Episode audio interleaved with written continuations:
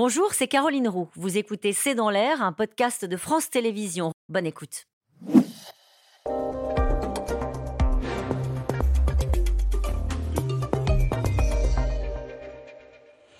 Bonsoir à toutes et à tous, c'est dans l'air l'invité. Je suis très heureuse de recevoir aujourd'hui Anne Sinclair. Bonsoir. Merci d'avoir accepté euh, mon invitation. Nous allons évoquer ensemble ce soir les enjeux des élections américaines parce qu'on vote en ce moment même aux États-Unis. Ce sont les midterms et il y a de fortes chances que l'on se dirige vers une défaite des démocrates. Mais d'abord un mot, j'allais dire peut-être un peu plus personnel. C'est un pays, les États-Unis, que vous connaissez bien. Vous êtes né aux États-Unis, vous y avez vécu. Euh, quel regard portez-vous sur ce que sont devenus les États-Unis? Je crois qu'on va en parler parce que justement, il y a une métamorphose absolument profonde. D'abord, c'est un pays où on ne peut plus vraiment se parler quand on n'est plus du même avis. Euh, autrefois, il y avait des démocrates qui votaient républicains euh, de temps en temps, il y avait des républicains qui votaient démocrates. Aujourd'hui, c'est un pays tellement polarisé et tellement antagoniste que les gens s'engueulent il paraît que dans les mêmes familles, c'est des sujets qu'on ne peut plus aborder. C'est exact. Il n'y a pas de réconciliation possible. On se souvient d'ailleurs que lors de son élection, Joe Biden en avait fait l'une de ses priorités de se dire je veux essayer de raccommoder, de recoudre ce pays. C'est très compliqué. Je crois que Trump l'a abîmé pour longtemps et apparemment, il va peut-être continuer à l'abîmer encore. Donc c'est aussi beaucoup de sa responsabilité. C'est l'enjeu de ces élections, euh, des mi-termes. Alors pour les gens qui nous regardent, ils disent bon, ça fait pas si longtemps qu'on a voté aux États-Unis, c'est des élections intermédiaires. Voilà, on vote tous les deux ans, à la fois pour renouveler un tiers du Sénat, à peu près 34-35 sièges, et euh, la totalité de la Chambre des représentants, c'est-à-dire 435 représentants. Euh, d'une manière générale, il faut savoir que 80% des circonscriptions, en gros, c'est joué. Il n'y a, a, pas d'enjeu. Donc tout se joue sur un certain nombre de circonscriptions et pas très nombreuses. Euh, par ailleurs, il faut savoir aussi que les midterms sont toujours sauf en, 2002, je crois, parce qu'il y avait eu les attentats du, 11 septembre, mais ils sont toujours perdus par euh, le détenteur qui est à la Maison Blanche.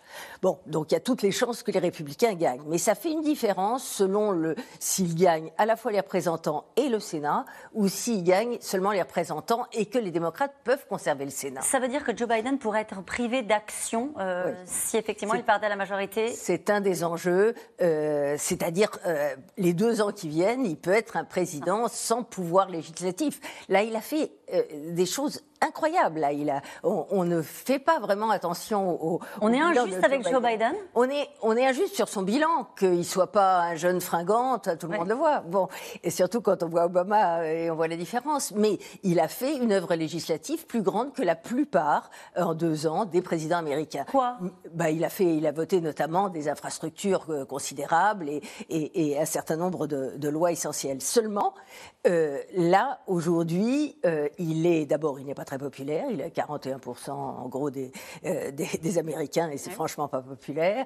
Et surtout, les sujets majeurs qui préoccupent les, les Américains, c'est notamment l'inflation. 8,2% d'inflation aux États-Unis. c'est ça qui empêche, qui gêne l'action de Joe Biden. Les républicains, ils disent c'est le bilan de Joe Biden, ce chiffre de l'inflation. Oui, tout le monde sait, euh, en Europe, on est à 9%, en France, un peu moins. À l'heure actuelle, on est à 6,2%, mais on, va aussi augmenter. Mais il y a des États où les prix alimentaires euh, sont à plus 16%. Des États où les œufs ont augmenté de 25%. Il faut savoir que les conversations majeures, c'est sur le prix du caddie.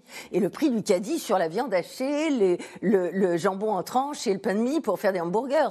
Donc, c'est un sujet extrêmement sensible et qui touche notamment les classes moyennes, classes moyennes inférieures, euh, qui, euh, en plus, aux États-Unis, vous le savez, il n'y a pas beaucoup de, protection euh, sociale d'une manière générale, et donc les gens sont, sont très préoccupés par ça. Et ils imputent au président en place euh, la gestion alors que tout le monde sait qu'il y a une crise mondiale et qu'elle dépasse largement les États-Unis. Et il y a un climat très particulier pour ces élections, un climat d'une grande violence. Je voudrais qu'on voit un, extrait de ce que sont devenus, on les appelle les bébés Trump, hein, les républicains qui sont vraiment dans les pas de ce qu'a été Donald Trump, dans les outrances, dans parfois les fake news et dans un ton très particulier. En a une qui s'appelle Carrie Lake. Elle est en campagne en Arizona. Écoutez ce qu'elle dit.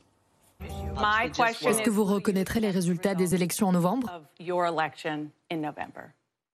vais gagner cette élection et j'accepterai ce résultat. Si vous perdez, accepterez-vous ce résultat? Je vais gagner cette élection et j'accepterai ce résultat. Et qu'est-ce qu'on entend là? La réponse est claire. La réponse est claire. Et d'ailleurs, elle l'avait dit clairement. Si elle, était, si elle est élue, elle acceptera le résultat, mais si elle est battue, elle dira que c'est un complot contre, contre les républicains. Mais c'est grave. Et il y a 70% des, euh, des, des, candidats euh, républicains qui sont ce qu'on appelle des deniers, des gens qui nient euh, l'évidence, qui nient la vérité, qui nient que Biden a gagné, qui nient que s'ils perdent, eh bien, ce sera la faute des urnes et pas la faute d'un complot. Donc, ça peut ouvrir vers une période de violence euh, de contestation pour le moins du scrutin, ça on l'a bien compris. Sauf si les républicains gagnent, ils ne contesteront pas. il faudrait une vague rouge. Mais, mais euh, euh, pour l'instant, c'est très disputé. c'est disputé jusqu'à demain matin, jusqu'à la nuit. Mais enfin, il y a de grandes chances pour que les républicains gagnent. Mais ce pays, comme on le disait tout à l'heure, est tellement clivé, tellement polarisé. Vous, vous preniez l'exemple de, de, de, Carrie Lake euh, en, en, Arizona. Euh, il y a l'exemple de la Géorgie. L'exemple de la Géorgie, il y a eu le premier sénateur euh, noir de Géorgie qui a été élu en 2020, Raphaël Warnock. face à lui se présente un type qui s'appelle Herschel Walker, qui est un ancien joueur de football américain, ce qui n'est pas du tout une tare en soi. Le seul problème, c'est qu'il ne connaît rien au sujet, qu'il est très mauvais et qu'il a une série de scandale accroché à lui. Euh, il était contre l'avortement, mais on a découvert qu'il a fait avorter euh, en payant euh, quelques-unes de ses amies. Donc ça, ça veut dire que ça n'a pas de prix sur l'électorat. Je ne dis pas qu'il forcément il va gagner, mais ce genre de, choses n'ont plus de prise. Mais sur le climat, euh, à proprement parler de, parler de violence, euh, euh, on a vu récemment, on l'a diffusé hier sur C'est dans l'air, des extraits de ces clips de campagne avec des républicains qui manient des armes, qui sont encore une fois dans l'outrance, qui manient et qui assument des fake news. C'est un pays de plus en plus violent. Selon le New York Times, 9625 menaces ont été reçues par des membres du Congrès américain. Et par exemple, Liz Cheney, qui est la bête noire des Trumpistes, euh, dépense 70 000 dollars pour sa sécurité. On a vu que le euh, Paul Pelosi, voilà, Paul Pelosi de la, a été attaqué au marteau. Président de la Chambre des représentants et ça visait a été attaqué au marteau et ça visait sûrement sa femme, qui était déjà une des cibles de l'insurrection du 6 Mais est-ce que ça veut dire que la, la, démocratie américaine est en danger comme on l'entend euh, régulièrement? Est-ce que vous iriez jusque là oui, je pense qu'elle est en danger à partir du moment où la réalité euh, n'a plus de prise sur les discours, où on peut dire n'importe quoi. Et, c'est bien ce qui se passe. On peut dire qu'il y a 10% d'immigration alors qu'il y en a 2,5. On peut dire absolument n'importe quoi. Et c'est ce que disent beaucoup de candidats républicains. Et ça, c'est quand même grave. Je vais très, très, très probablement euh, me représenter. Soyez prêts. C'est ce qu'a dit Donald Trump le 5 novembre. C'était dans l'Iowa. Euh, il Là, il pas... annonce pour le 15. Euh, Effectivement. Donc il y a assez peu de surprises sur le fait qu'il décide de y aller. Vous, vous, vous venez dire à l'instant, on peut tout dire. il n'y a pas eu de prise sur le socle de, de ce qu'est le Trumpisme après ce qui s'est passé au Capitole. Il ne le paye pas, ça, Donald Trump. Non, et cette, commission d'enquête euh, qui a été faite sur le Capitole est une commission d'enquête qui a été faite par le Congrès. Si le Congrès, justement, et en tout cas la Chambre des représentants, passe aux mains des républicains, non seulement ils annuleront euh, les résultats de cette commission, ils l'annuleront, ils, la fermeront, mais en plus, ils feront une commission d'enquête sur cette commission et la façon dont elle a été menée. Et Kerry Lake, euh, dont vous parliez, il y a, une autre qui s'appelle Marjorie euh, Taylor Greene, qui est une folle furieuse, et, qui dit on va traduire le président Biden pour impeachment. Tous les républicains sont devenus Trumpistes c'est beaucoup dire, mais il y avait des républicains qui étaient plus modérés, qui, par exemple, au moment de la suppression de la garantie fédérale pour l'avortement, étaient prêts à voter démocrate. Mais ces républicains-là, euh, ils ont été rattrapés par, par la vague, par la dynamique, par le, le fait que, que Trump et, que, que Biden et son gouvernement ne sont pas populaires. Le retour de Trump, c'est un scénario envisageable et encore crédible aux États-Unis aujourd'hui. Oui, bien sûr, bien sûr. Euh, lui-même, il, il voit sa déclaration de candidature comme une protection, parce qu'il est, il est cerné par les affaires judiciaires. Euh, mais, euh, et il sait que s'il est candidat, on pourra moins le mettre en cause, parce qu'on dira c'est un complot contre le, un candidat.